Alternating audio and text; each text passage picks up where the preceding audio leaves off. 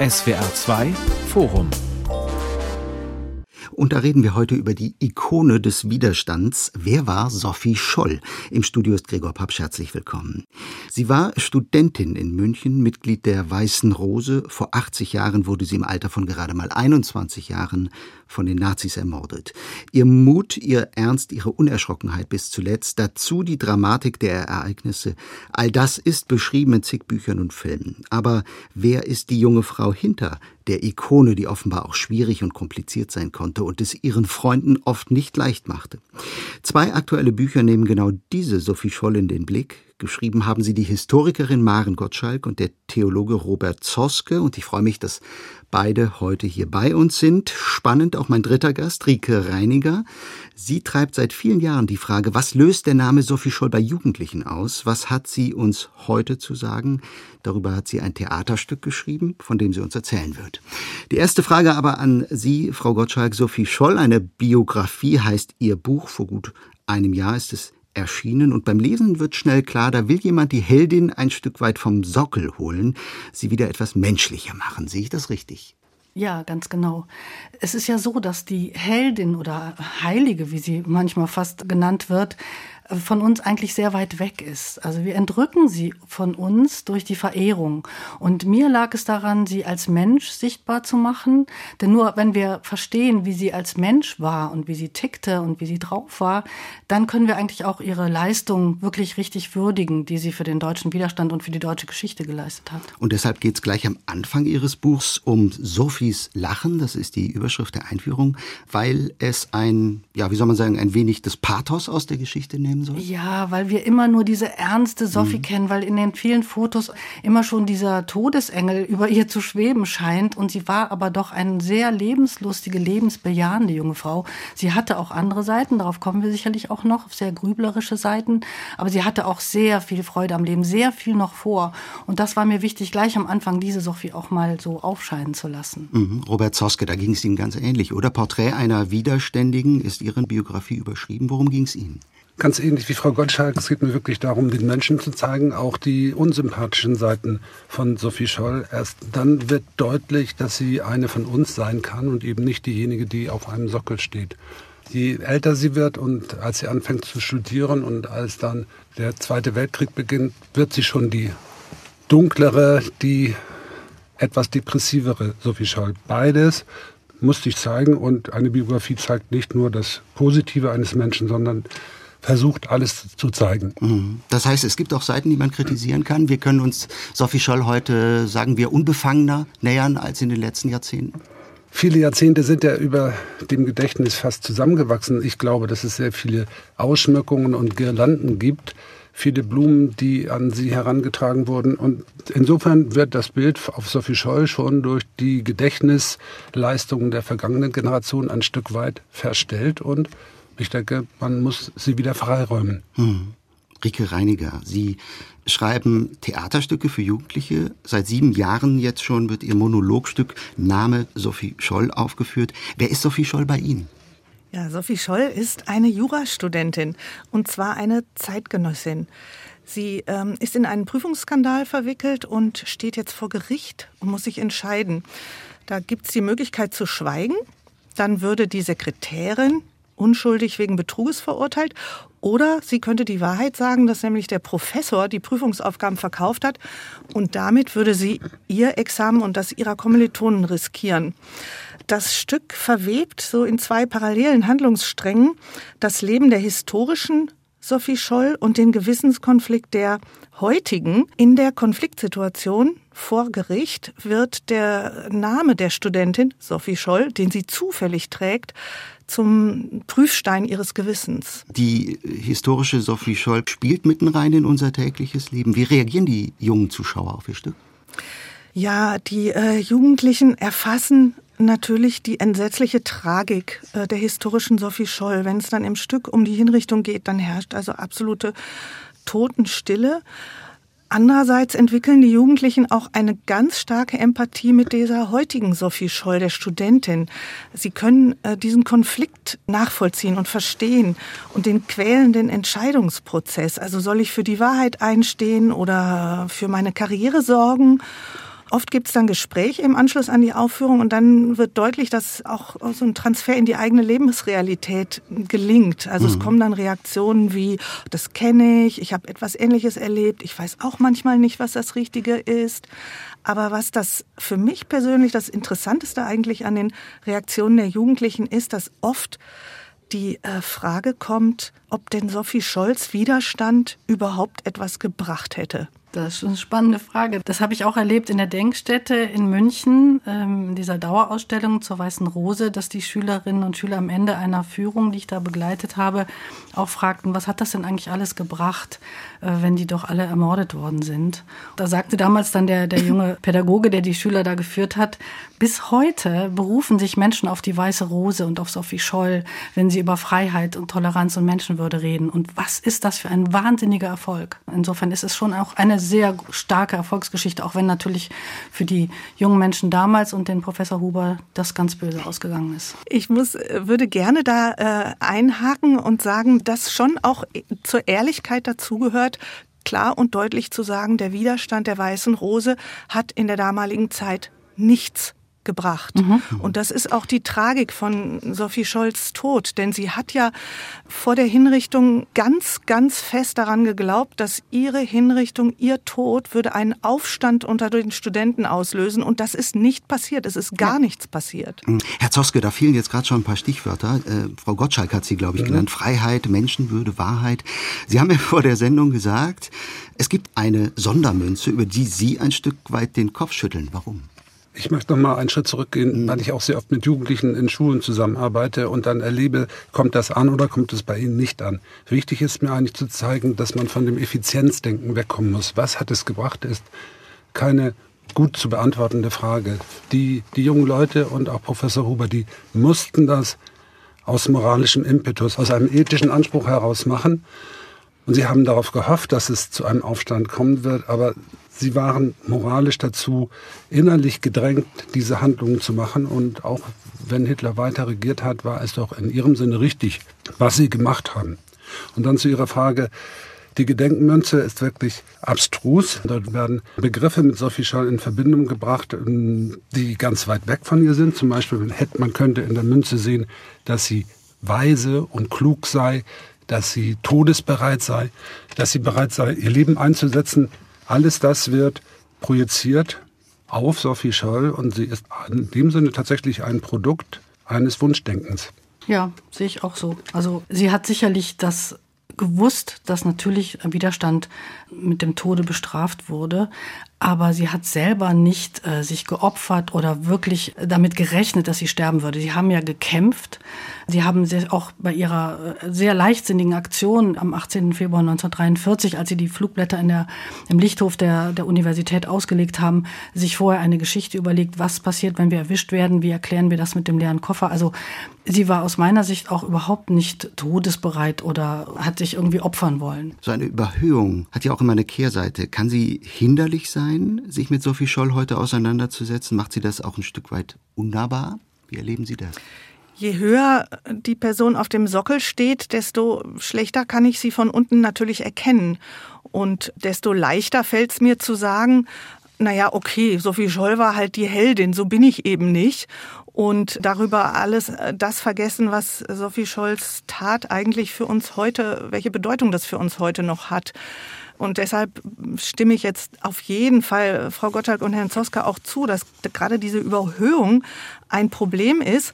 Andererseits muss ich schon auch sagen, dass die Beschäftigung mit einer historischen Persönlichkeit natürlich immer etwas mit Projektion zu tun hat. Und das ist auch gut so. Denn es kann ja nicht um eine möglichst vollständige und detailreiche Rekonstruktion der Vergangenheit zum Selbstzweck gehen. Also ich betrachte Sophie Scholl aus meiner Gegenwart heraus, um eben eine neue Perspektive auf das zu bekommen, was mich eben hier und heute umtreibt. Mhm. Und das kann zu verschiedenen Jahrzehnten, können das eben verschiedene Fragen sein und dadurch auch eben ganz verschiedene Antworten. Ja, und es ist doch eigentlich auch wichtig zu sehen, dass gerade für die Jugendlichen auch heute oder für uns alle eigentlich heute, dass wir sagen können, diese junge Frau hat etwas getan, das hätte eigentlich jeder tun können, sich engagieren, sich nicht abfinden, sich nicht in der Nische ducken und einfach abwarten, bis der Krieg vorbei ist, was sie ja hätte machen können, ohne dass ihr irgendwas passiert wäre. Insofern ist es doch eigentlich gerade dadurch, dass ich merke, es ist ein normaler Mensch gewesen, keine, eben keine Heilige, ein Mensch mit Fehlern, mit Schwächen, der aber nicht mehr in der Lage war, seinen Frieden zu machen mit dieser Situation, mit diesem Regime, der einfach keine Kompromisse mehr eingehen konnte, der sagt, ich muss etwas tun. Das ist doch genau das, was wir heute eigentlich brauchen, auch dieses Gefühl, ich muss meinen Mund aufmachen, ich muss meine Stimme erheben, wenn ich Unrecht sehe, nicht immer dran vorbeigehen, nicht immer zum nächsten Termin rasen, sondern stehen bleiben, sagen, hier geschieht etwas, das ist nicht in Ordnung und da muss ich etwas tun. Das ist doch eigentlich so ein Impetus, denke ich, den wir aus Sophie Scholz Leben mitnehmen können. Stimmen Sie zu, Herr Zoske? Wir reden ja heute über Populismus und Klimawandel, über eine polarisierte Gesellschaft. Im Zweifel heißt es dann immer, lies mal Sophie Scholl, das macht ehrfürchtig. Sophie Scholl hat auf alles eine Antwort. Wird ihr das gerecht? Ich glaube, dass sich auf Sophie Scholl tatsächlich alle Freiheitsenthusiasten und äh, diejenigen, die merken, dass in der Politik oder in der Wirtschaft etwas nicht richtig läuft, prinzipiell auf Sophie Scholl beziehen können. Was natürlich verkehrt ist, ist eine Parallelsetzung zwischen der Bundesrepublik, der Demokratischen Bundesrepublik und dem Naziregime. Das kann man nicht dulden. Aber Sophie Scholl soll ja ein Vorbild sein für Zivilcourage, dafür, dass ich aufstehe, dass ich Empathie empfinde, und da können sich alle möglichen Gruppen darauf berufen. Und ich würde nicht rangehen, bestimmte Gruppen auszugrenzen und sagen, die dürfen das aber nicht. Mhm. Ob die politisch dann meiner Meinung entsprechen oder ob das ein politisch adäquates Programm ist, das ist dann der nächste Schritt. Aber in der Begeisterung, sich für eine Sache einzusetzen, da kann wirklich Sophie Scholl ein Vorbild sein. Sie haben das jetzt gerade angedeutet, nicht? Sophie Scholl die Widerständige ist ja auch der Titel Ihres Buchs. Da tauchen neuerdings eben auch andere Bilder auf. Proteste von Querdenkern. Eine Jana aus Kassel, die sich während der Corona-Pandemie als Widerstandskämpferin mit Sophie Scholl verglichen hat. Frau Gottschalk, wie kam Ihnen das vor? Ja, das erzählt, finde ich, immer gar nichts über Sophie Scholl, sondern nur was über die Leute, die da diesen falschen historischen Vergleich ziehen. Wer sich heute mit Sophie Scholl vergleicht bei seinem Protest, hat von der Geschichte keine Ahnung und es fehlt meiner Meinung nach wirklich an, also an geschichtlicher Bildung und an Herzensbildung, weil es auch sehr herzlos ist, äh, sich heute in unserer Situation, wo wir protestieren dürfen, auf allen möglichen Arten und Weisen, äh, sich mit so jemandem zu vergleichen, der nicht seine Meinung offen sagen durfte und dafür hingerichtet worden ist ist. Aber das wissen wir ja auch, dass sich eben rechte Gruppierungen oft gerne in dieser Opferrolle sehen wollen. Und deswegen ähm, nutzen sie eben gerne solche berühmten Persönlichkeiten, die Opfer waren, um sich da gleichzusetzen. Und ähm, das ist natürlich völlig, also für, für mich als Historikerin völlig unangemessen. Mhm. Ja, äh, Zivilcourage heißt einzuschreiten, wenn jemand anderem Unrecht geschieht.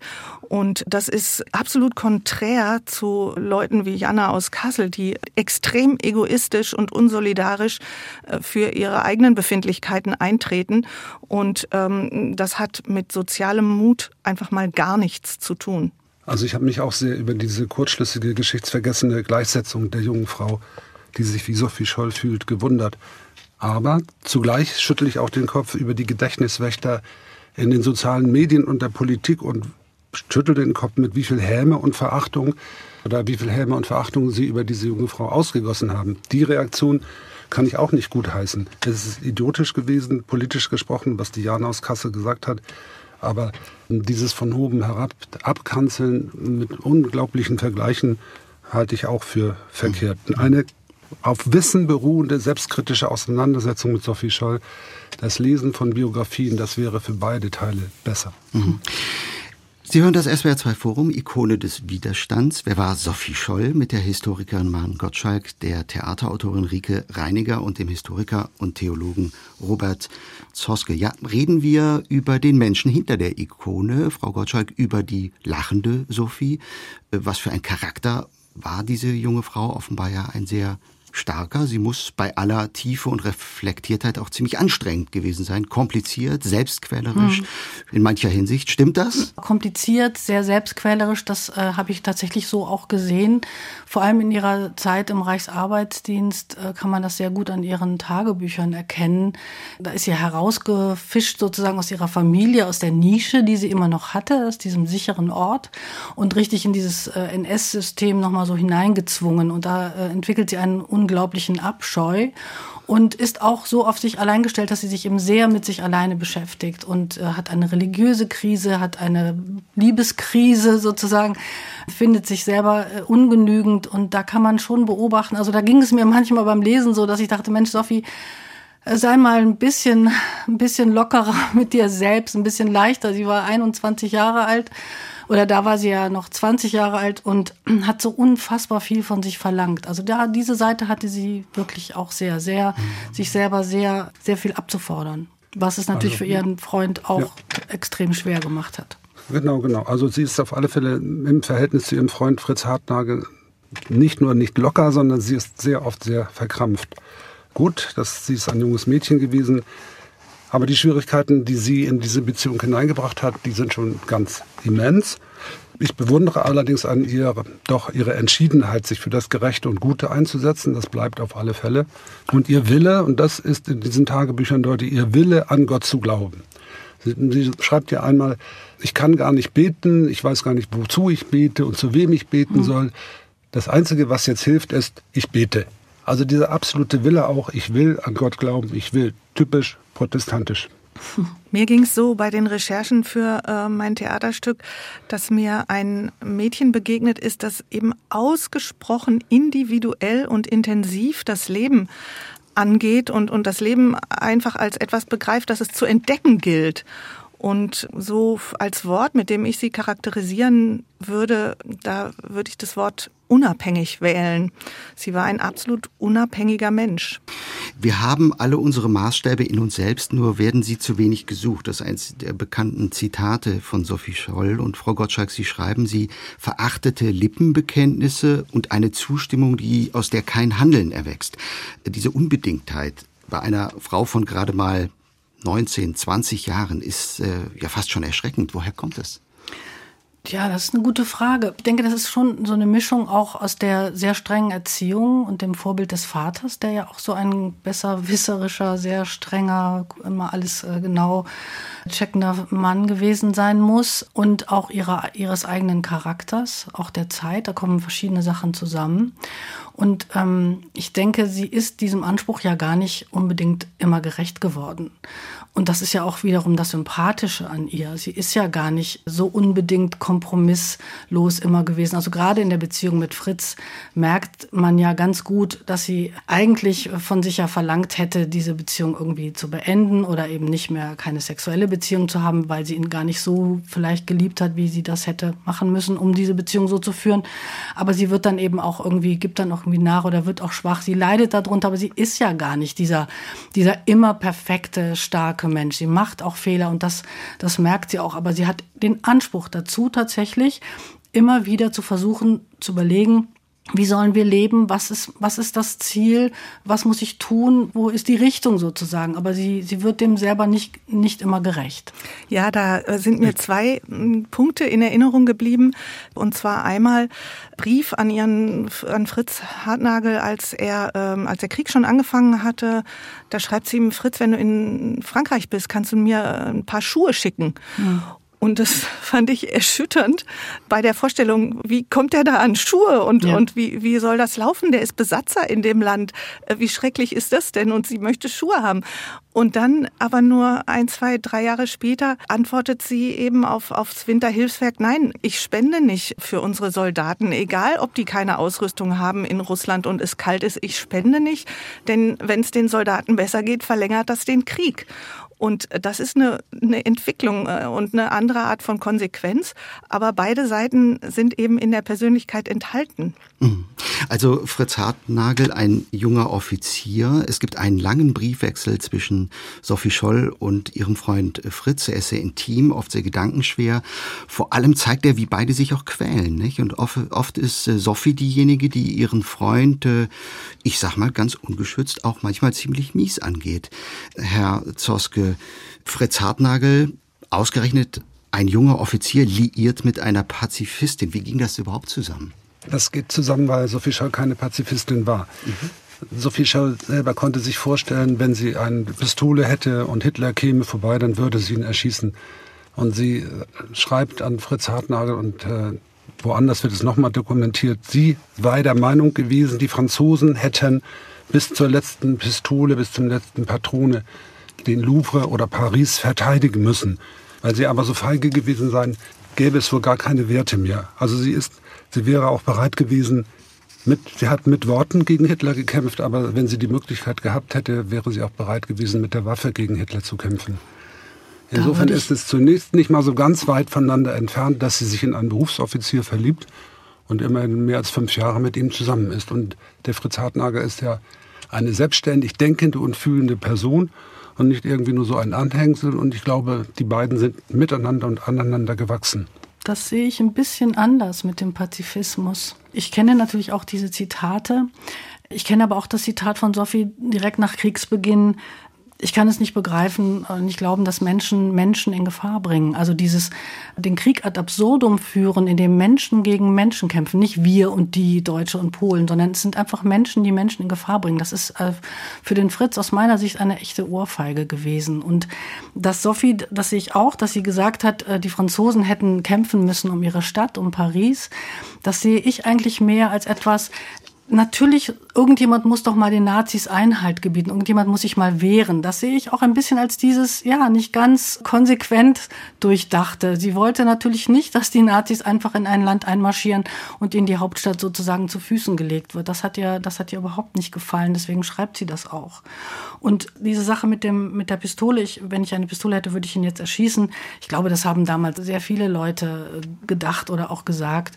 Aber nach meinem Kenntnis hat Sophie sich nicht wirklich darum gekümmert, jemals an eine Waffe heranzukommen oder nach Berlin zu kommen oder irgendwo hinzufahren, wo sie Hitler wirklich hätte begegnen können. Also Attentatspläne hat sie nicht geschmiedet. Insofern glaube ich, äh, würde ich den, den Friedliebenden, den Kriegsgegnerinnen-Aspekt in ihrer Persönlichkeit betonen und diese anderen Dinge eher als etwas sehen, was sozusagen da mal rausrutscht als nicht so ganz konsequent. Also mhm. da bewerte ich das etwas anders als Sie, Herr Zoske. Aber ich, ich verstehe auch, wie Sie da zu Ihrer ihr, Sicht ja, kommen. Also Ihr Bruder Hans bringt ja aus Russland eine Waffe mit, die nachher dann auch konfisziert wird. Und er schreibt aus Russland, wenn die wilden Tiere aus ihrem Gewahrsam ausgebrochen sind, dann muss jeder, der einen starken Arm hat, egal welcher Gesinnung, zur Waffe greifen. Natürlich ist Hans Scholl nicht Sophie Scholl, aber die beiden waren schon ziemlich eng beieinander. Ihr Bruder war eindeutig bereit, gegen Hitler mit der Waffe zu kämpfen. Und ich glaube, Sophie Scholl hätte ihm da nicht widersprochen. Hm. Sophie Scholl, geboren vor 100 Jahren im Mai 1921, Kindheit und Jugend im Schwaben Ländle, Forchting, Ludwigsburg, Ulm. Dann später ging sie zum Studieren nach München. Sie hat vier Geschwister, darunter eben Hans Scholl. Müssen wir uns heute wundern, dass sie früh schon zur Hitlerjugend beziehungsweise eben zum Bund Deutscher Mädel ging und dort auch sehr lange geblieben ist? Ich glaube bis 1941 oder 42 begegnet uns da schon der Mensch der Widersprüche. Sie war fanatisch mit dabei, schreiben Sie, Frau Gottschalk. Ja, und das muss uns auch gar nicht wundern, weil die Nazis ja gerade es auf diese Jugendlichen aus diesen bürgerlichen Familien abgesehen hatten, die eben Verantwortung für andere übernehmen wollten, die organisieren wollten, die sichtbar sein wollten. Und das sind ja eigentlich alle äh, Schollgeschwister bis auf den Jüngsten so zu Anführerinnen und Anführern geworden. Insofern hat Sophie da einfach mitgemacht, was ihre beiden ältesten Geschwister schon angefangen hatten. Und das ist ja auch einer der Punkte, wo Inge Scholl uns äh, eben nach ihrer Sicht so ein bisschen sagen wollte, ja, so richtig begeistert war die eigentlich nie. Das stimmt nicht, das wissen wir. Äh, Sophie war sehr engagiert, sehr fanatisch, äh, völlig überzeugt. Und es hat dann ja auch eine ganze Zeit gedauert, von diesem Glauben wieder wegzukommen.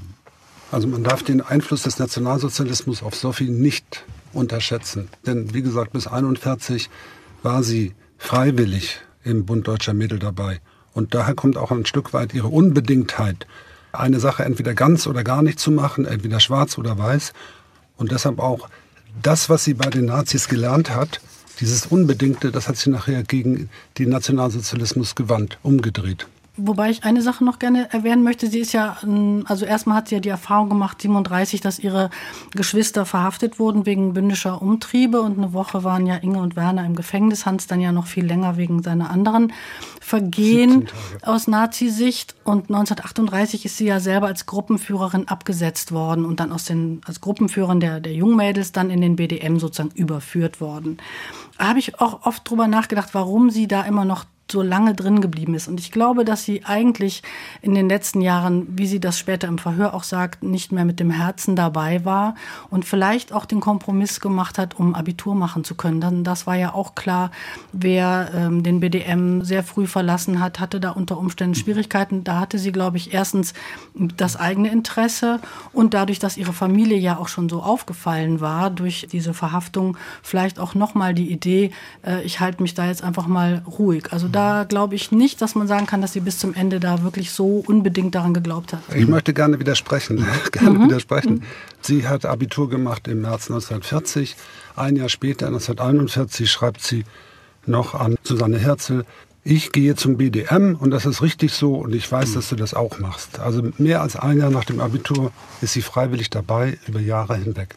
Also eine junge Frau der Widersprüche, aber Frau Reiniger, vielleicht machen ja gerade diese Widersprüche sie heute sympathisch, zumindest nahbarer, oder? Auf jeden Fall. Die äh, Jurastudentin in meinem Stück, Sophie Scholl, hält sich gerade an den Widersprüchen fest, weil sie die Ikone, das Vorbild, die Heldin zu unnahbar, zu äh, ungreifbar findet. Das ist ein viel zu hoher Anspruch. Der Name Sophie Scholl, und da steht Sophie Scholl als Heldin auf dem Sockel, das schafft die Studentin von heute nicht. Äh, was sie aber, wie sie sich annähert, ist eben gerade über die Widersprüche. Sie schaut sich an, dass Sophie Scholl eben begeistert war von den Zeltlagern, von dem Singen und von dieser ganzen Faszination der, der Gruppenaktivitäten im Nationalsozialismus, hat dann aber eben auch da wirklich Punkte gehabt, wo sie nicht mehr mitgegangen ist und auch selbstbewusst gesagt hat, nee, das verstehe ich jetzt nicht, warum die jüdische Freundin jetzt hier nicht mitmachen darf. Und diese Widersprüche sind etwas, woran sich die äh, fiktive Figur der Jurastudentin einfach hält. Und da mhm. hält sie sich fest und da fühlt sie sich nah. So, da sind wir dann auch schon bei der, ja, meist meistgestellten Frage in der Weiße Rose Geschichtsschreibung. Äh, wann wurde aus dem begeisterten Mitglied des Bundesdeutscher Mädel die aktive Widerständige? Herr Zoske, jetzt haben wir vorhin gehört, diese junge Frau hat viel gehadert, gezögert, gezweifelt. Aber was wir von ihren letzten Tagen und Stunden wissen, da begegnet eine ruhige, gefasste, unerschrockene Sophie Scholl. Was ist da passiert? Also ich übernehme da mal die Formulierung der großen Sophie Scholl Biografin Barbara Beuys die gesagt hat, im Laufe des Krieges hat sich das gewandelt. Also das ist sehr, sehr weit gefasst. Man kann nicht sagen von heute auf morgen. Was wir nur wissen ist, dass sie im Frühjahr, vermutlich im Mai 1942, Fritz um Geld bittet, um 1000 Reichsmark, eine hohe Summe, und dass sie einen Bezugsschein von ihm möchte für einen Abzugsapparat. Da ist es auf alle Fälle schon so weit gekommen, dass sie vermutlich mit ihrem Bruder Hans und Alexander Schmorell überlegt, man muss etwas gegen Hitler tun und am besten wir drucken und verteilen Flugblätter. Da ist es sozusagen festzumachen. Von 1941 im Herbst bis zum März 1942 war sie in Blumberg im Badischen und hat dort erlebt, wie die Nationalsozialisten ein Dorf niedermachen aus reinen finanztechnischen Gründen oder weil sie die Rüstung vorantreiben mussten oder wollten. Da hat sie auch schon gemerkt, der nationalsozialistische Staat ist nicht der Staat, für den ich mich einsetzen will. Mhm. Also ich setze ihren Umschwung sehr spät an. Und äh, auch da ist sie mir halt sympathischer als eine Sophie Scholl, die immer schon, wie es früher kolportiert wurde, ganz früh erkannt hat und schon längst im Widerstand war was so nicht haltbar ist. Mhm. Das ist ja im Grunde genommen die These vom Erweckungserlebnis, die hat auch, ist auch auf ihre Schwester Inge äh, Scholl zurückzuführen. Das hat es nicht gegeben. Ich glaube, da sind sich alle inzwischen ja. einig, sondern ein ja langsames, schmerzhaftes Aufwachen, wie Sie schreiben, Herr Zoske. Frau Gottschalk, wie haben Sie das äh, ja, vorgefunden, ja. schon 1939, später oder wie Herr Zoss gesagt, sehr spät, 1941, 42? Ich würde das früher ansetzen, mhm. aber ich sehe es auch als einen Prozess an und insofern ist natürlich die Frage bei diesem Prozess, wann kann man davon sprechen, von einer Abkehr? Also ich glaube, dass tatsächlich äh, 37 diese Erfahrung, dass die Geschwister verhaftet wurden, nicht unbedingt ein Zeichen dafür war, sich direkt davon zu distanzieren. Sie fühlte sich ungerecht behandelt oder sie sprach ja auch später noch davon, wir sind ungerecht behandelt worden.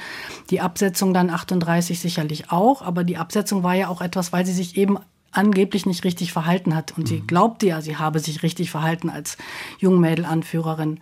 Aber ich glaube, dass dieser Prozess begonnen hat mit eigentlich schon mit der Liebe zu Fritz, mit dem, mit der Pubertät, damit, dass der ganze Dienst nicht mehr so wichtig war, dass andere Themen wichtig waren, dass die diese in den Tagebuch auch diese immer wieder dieses Alleinsein, dieses wo soll ich mit mir hin, was will ich eigentlich im Leben, dass sie sich da schon gar nicht mehr so so heimatlich aufgehoben fühlte bei der HJ, obwohl sie die Fahrten noch sehr genossen hat.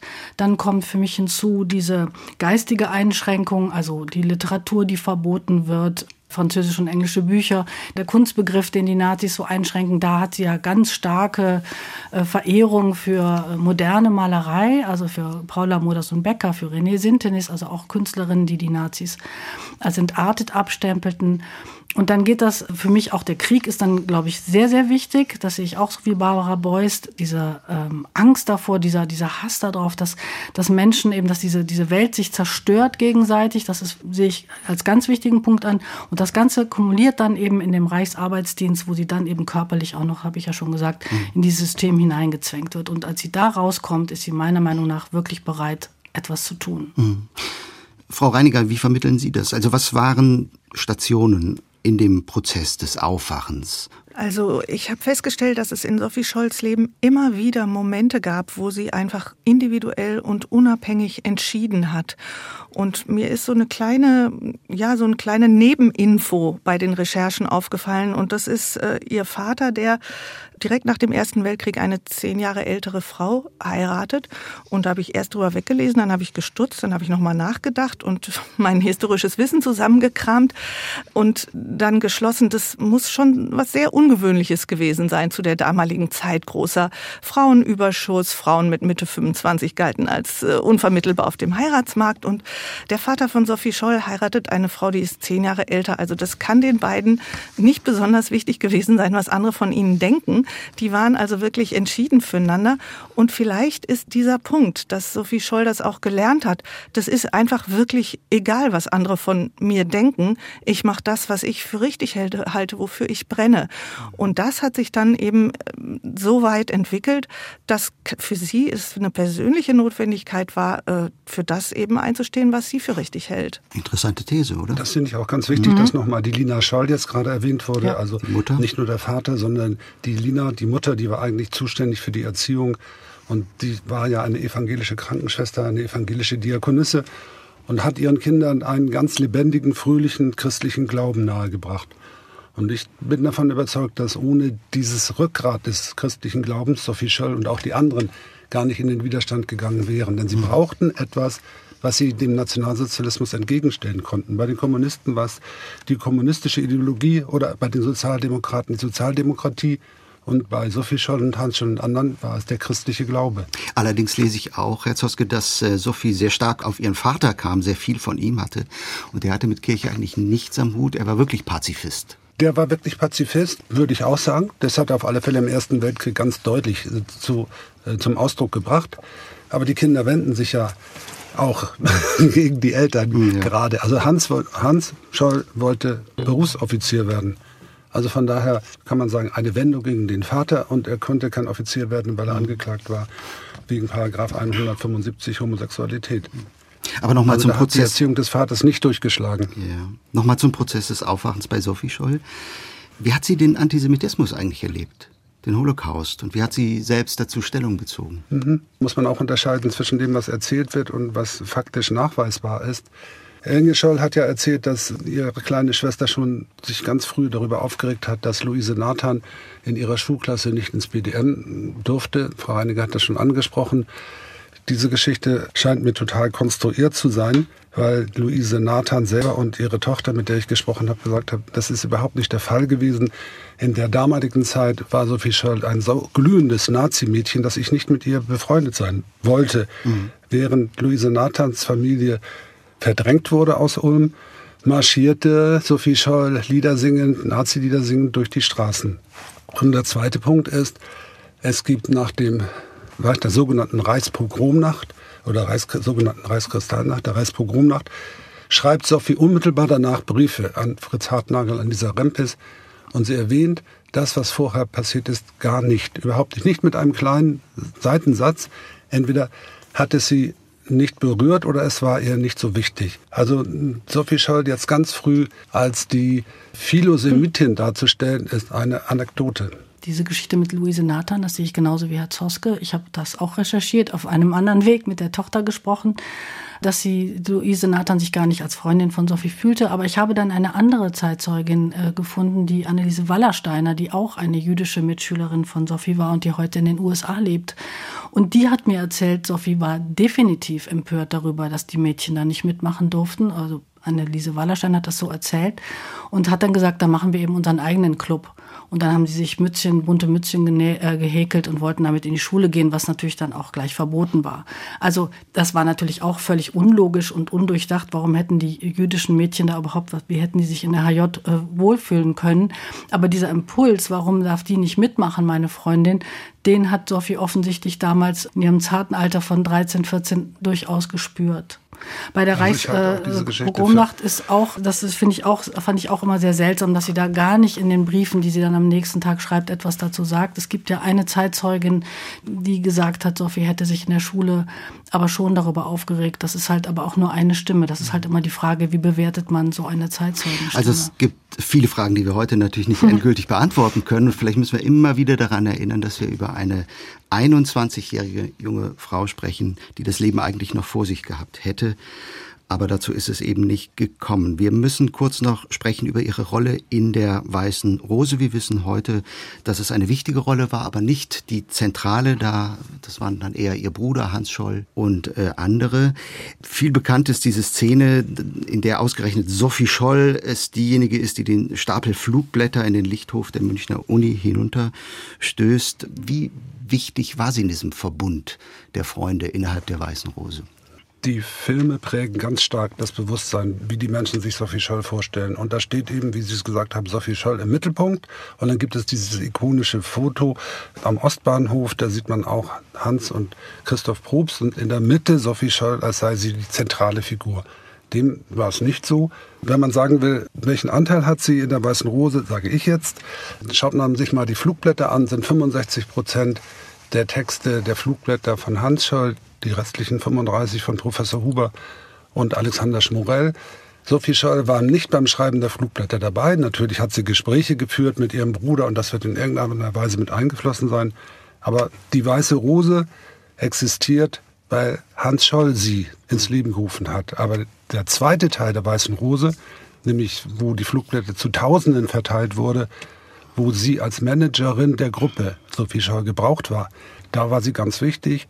Ohne Sophie Scholl hätte es den zweiten Teil der Weißen, des Weißen Rose Widerstands so nicht gegeben. Ja, das würde ich auch unterstützen. Also ich finde immer dieses Bild, dass die war nicht die Seele des Widerstands der Weißen Rose, sie war nicht im Zentrum, aber sie war nicht hinter den anderen, sie war neben den anderen. Also sie hat sicherlich an den ersten vier Flugblättern so wie Sie das hinterher alle geschildert haben, keinen Anteil gehabt.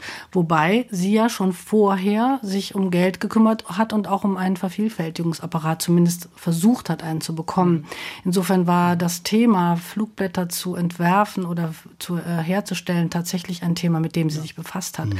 Und wir wissen nicht, inwieweit sie nicht doch mit Hans darüber geredet hat, was man hätte schreiben müssen. Bestimmt. Aber Bestimmt ich sehe das auch ja. so, definitiv wissen wir vom fünften und sechsten Flugblatt, äh, da kennen wir ihre ihre unermüdliche Arbeit daran, diese Flugblätter zu vervielfältigen, zu verschicken, äh, unter wirklich großen Gefahren durch die Gegend zu fahren, damit sie irgendwo hinzubringen, einzuwerfen.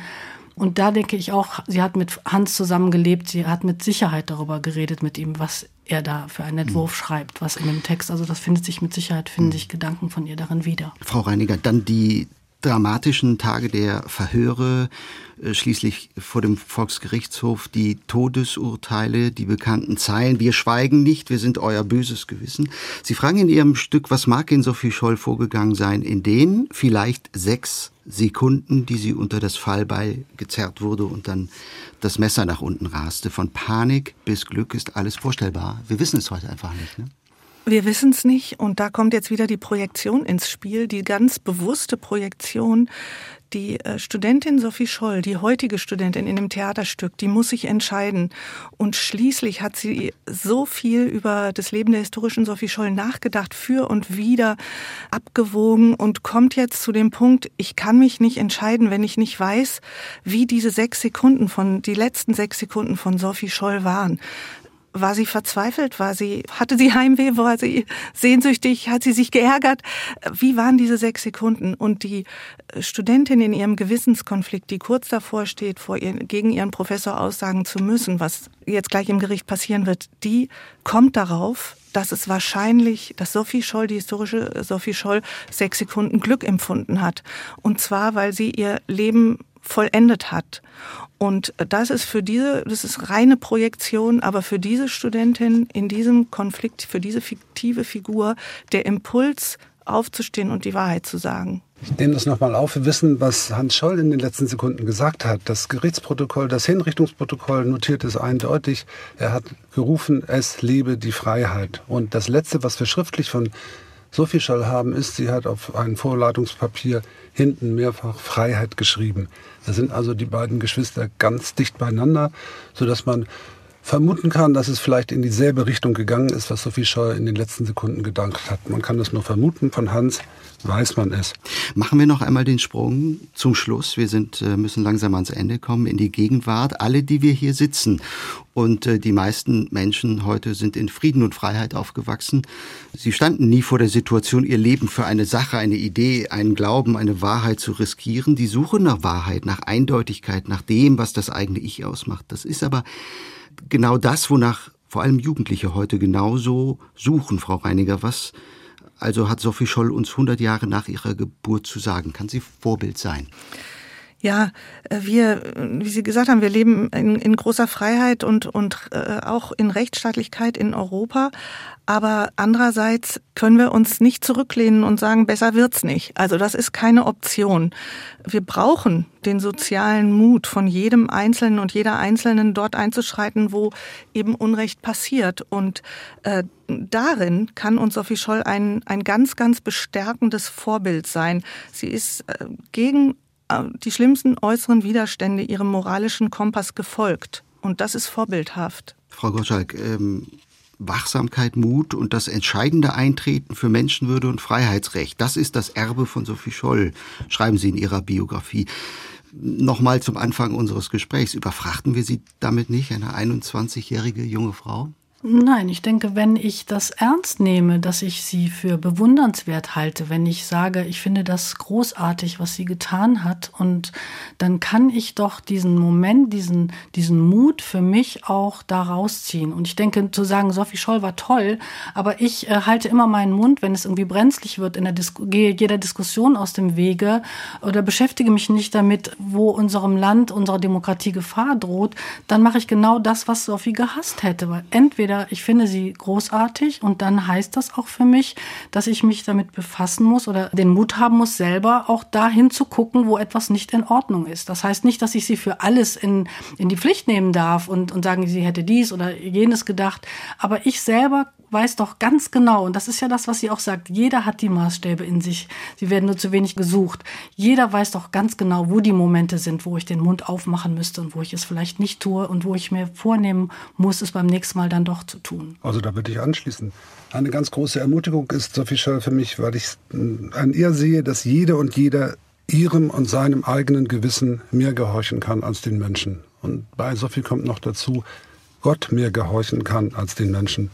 Und für mich ist Sophie Scholl eine Ermutigung, weil sie mir sagt, keine Politik oder Ideologie oder gesellschaftliche Norm ist alternativlos.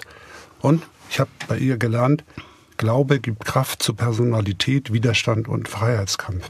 Darum ist Sophie Scholl ein Vorbild für uns heute und eine Ermutigung. Ikone des Widerstands. Wer war Sophie Scholl? Das war das Thema heute im SWR2 Forum mit Maren Gottschalk. Wie schwer ein Menschenleben wiegt. Sophie Scholl, eine Biografie, heißt ihr Buch. Mit Robert Zoske, Sophie Scholl, Porträt einer Widerständigen, heißt seine Darstellung.